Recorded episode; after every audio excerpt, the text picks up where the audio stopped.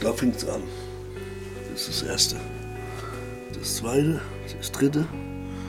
Da ist dann wieder noch eins. Und dann ist das, dann das, das, das, das, das. 14 sind es eigentlich. Mutti und ich. Geschichten aus dem Vorort. Erzählt von einer Tochter. Heute im Keller. 14 Bücher. Ja, In welcher Zeit? seit 1980. Und die sind alle hier am Schreibtisch entstanden. Alle hier am Schreibtisch. Beispielsweise hier das. Papa ist Hobbyschriftsteller. Schon als er noch berufstätig war, verbrachte er seine Freizeit am liebsten mit Schreiben. Die Zahl seiner Romane ist dann aber mit dem Renteneintritt exponentiell gestiegen. Liebesromane, gesellschaftskritische Romane, Romane über Fluglärm im Rhein-Main-Gebiet, Christliches. Auge um Auge, worum geht's da? Es geht hier um die Christenverfolgung im Irak, in Mosul, im, im Zweistromland. Es ist ganz gut geworden. Festgemacht an einem irakischen Ingenieur, der aber in Deutschland seine gesamte Ausbildung äh, bekommen hat und im Irak dann Bauleiter war. Und bei einem Attentat ist er verletzt worden und seine ganze Familie ausgelöscht worden. Seine Werke hat er für mich extra auf dem grünen Sofa drapiert. Das Monogramm, Redaktionsschluss, Gottes Uhren gehen anders. Mir war ehrlich gesagt nicht klar, dass es so viele sind. Und wie viele Bücher hast du verkauft? Verkauft habe ich nicht viel. Ich bin nicht reich geworden. dadurch. Ich habe das mehr aus äh, Spaß an der Freude gemacht. Hat mich auch ein bisschen Geld gekostet, aber das war mir egal. Durch das Schreiben, sagt Papa aber auch, habe er wieder zu sich selbst gefunden. Das ist äh, das, das wichtigste Buch eigentlich. Hoffnung allein genügt nicht. Ja. Papa hatte mit Mitte 40, ich war damals sieben, einen heftigen Fahrradunfall. Er nennt es bis heute die Tragödie. Der Autofahrer flüchtete in die dunkle Nacht. Das Peugeot-Rennrad war matsch. Und in Papas Kopf und vielen Knochen sah es nicht viel anders aus. Da müsste es sein. An der Wand rechts neben dem Schreibtisch hängen Druckproben von Buchumschlägen. Ein Weinberg, darüber eine Dorfkirche, eine Blondine. Gallonero heißt dieses Buch, Roman aus Rheinhessen. Papa sagt, es sei sehr emotional, eher was für Frauen. Und wie entwickelst du so eine Geschichte? Die entwickelt sich selbst. Beim Schreiben, erklärt er. Eine Vorstellung habe ich schon, aber die Vorstellung wird pausenlos geändert, weil ich ja da merke, das haut nicht hin. Die Zielrichtung stimmt nicht mehr. Es ist unlogisch. Das, das klappt nicht. Und bist du dann in so einer Welt drin oder ist das so ein Tunnel? Tunnel ist es nicht. Es ist eine freie Wiese eher. Papas bescheidenes kleines Reich ist spärlich beleuchtet und belüftet. Der typische Kellerraum eines Einfamilienhauses eben, mit vergittertem Lichtschacht, der kaum größer ist als zwei DIN A4-Blätter. Ganz früher war das unser Spielzimmer, später meine Dunkelkammer, jetzt Schreibwerkstatt. Aber auch Lagerraum für Dinge, von denen meine Eltern sich nicht trennen mögen. Also ich finde, es sieht ja ja auch schon sehr chaotisch aus, ne? Ja, klar. Das sind alles Musikgeräte von der Mutter. Hier meine Boxen, die nichts mehr taugen. Die geht nicht mehr. Das riesige Bügelbrett. Ja, das ist die Mutter. Ein alter Klavierstuhl, ausrangierte Vorhänge und die Einsatzplatte des Esszimmertisches. Viel Platz hat er hier nicht, der Papa. Dabei ist über ihm ein ganzes leeres Haus. Wie hat es dich denn eigentlich hier in den Keller verschlagen? Ja, da gab es die beste Möglichkeit, da war ich in Ruhe. In Ruhe konnte ich meiner Leidenschaft frönen, sagen wir mal so. Ungestört. Das war wichtig dabei.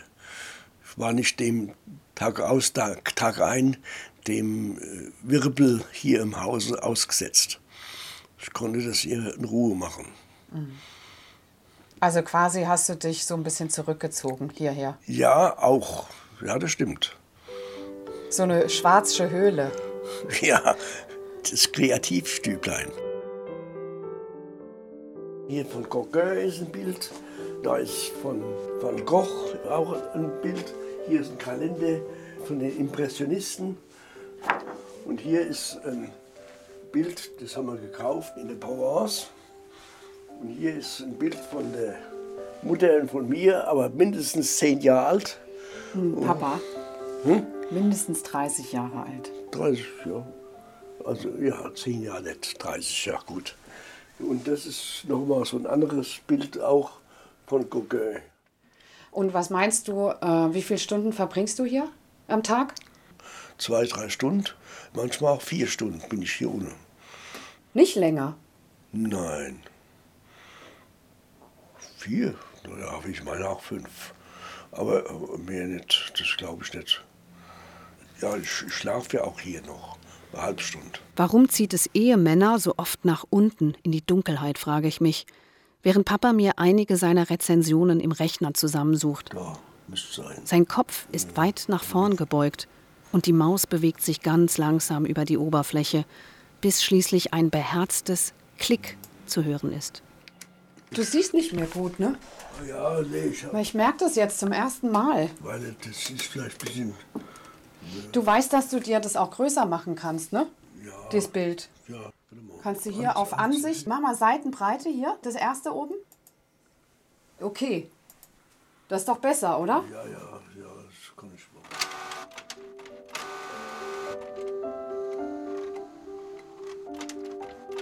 Eine Zeit lang, gibt Papa zu, habe er verzweifelt versucht, die Bücher an den Mann zu bringen. Verlage, Medien, Freunde.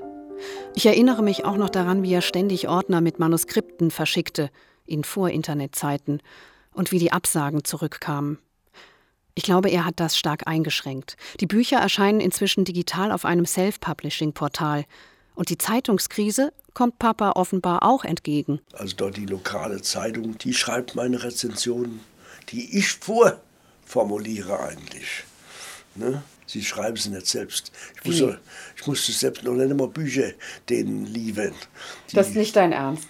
Doch, das ist mein Ernst. Du schreibst sie, die Rezension ja, nein, über dich. Nein, ich, ich liefere denen nur das Rohmaterial. Aber das tun sie fast hundertprozentig übernehmen. Mutti hat für seine Schreibleidenschaft nicht so viel übrig. Zum einen, weil es sich nicht um hohe Literatur handelt, zum anderen, weil sie die Kosten für das Hobby weitaus höher einschätzt als ihr Mann. Sie glaubt auch, dass die intensiven Schreibphasen ihm gesundheitlich schaden. Die Mutti hat dir die Bestätigung wahrscheinlich ja nicht nee, so gegeben. Nie, nie. Weil du für ihren Geschmack so viel Zeit hier im Keller verbracht hast. Weil ich auch teilweise nicht so, wie sie es geglaubt hat, nicht ansprechbar war. Weil mich die Dinge mich schon beschäftigt haben. Ne, die, wenn ich da was geschrieben habe, da war ich nicht so cool ansprechbar. Vielleicht. Ich, ich habe mich vielleicht auch nicht so viel um die notwendigen Dinge gekümmert.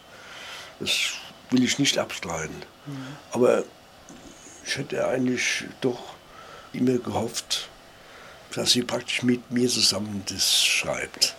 Also, dass sie äh, mit Impulsen für bestimmte Geschichten, die ich da entwickelt habe, wenn ich sie erzähle. Aber ich habe das manchmal erzählt und das hat sie nicht sehr interessiert. Ne? Und dann habe ich es dann gelassen.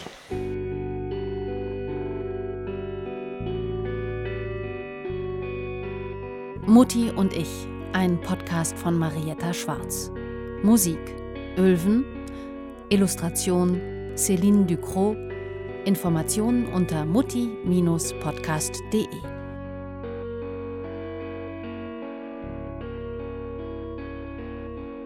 Nächste Woche. Ich hatte immer schon eigentlich so eine Tendenz gehabt, äh, festzuhalten, was ich einnehme und was ich ausgebe. Mutti, ein Leben in Ausgabenbüchern. Und wie groß muss ein Betrag sein, damit er im Buch landet? Der, jeder Betrag. Ja,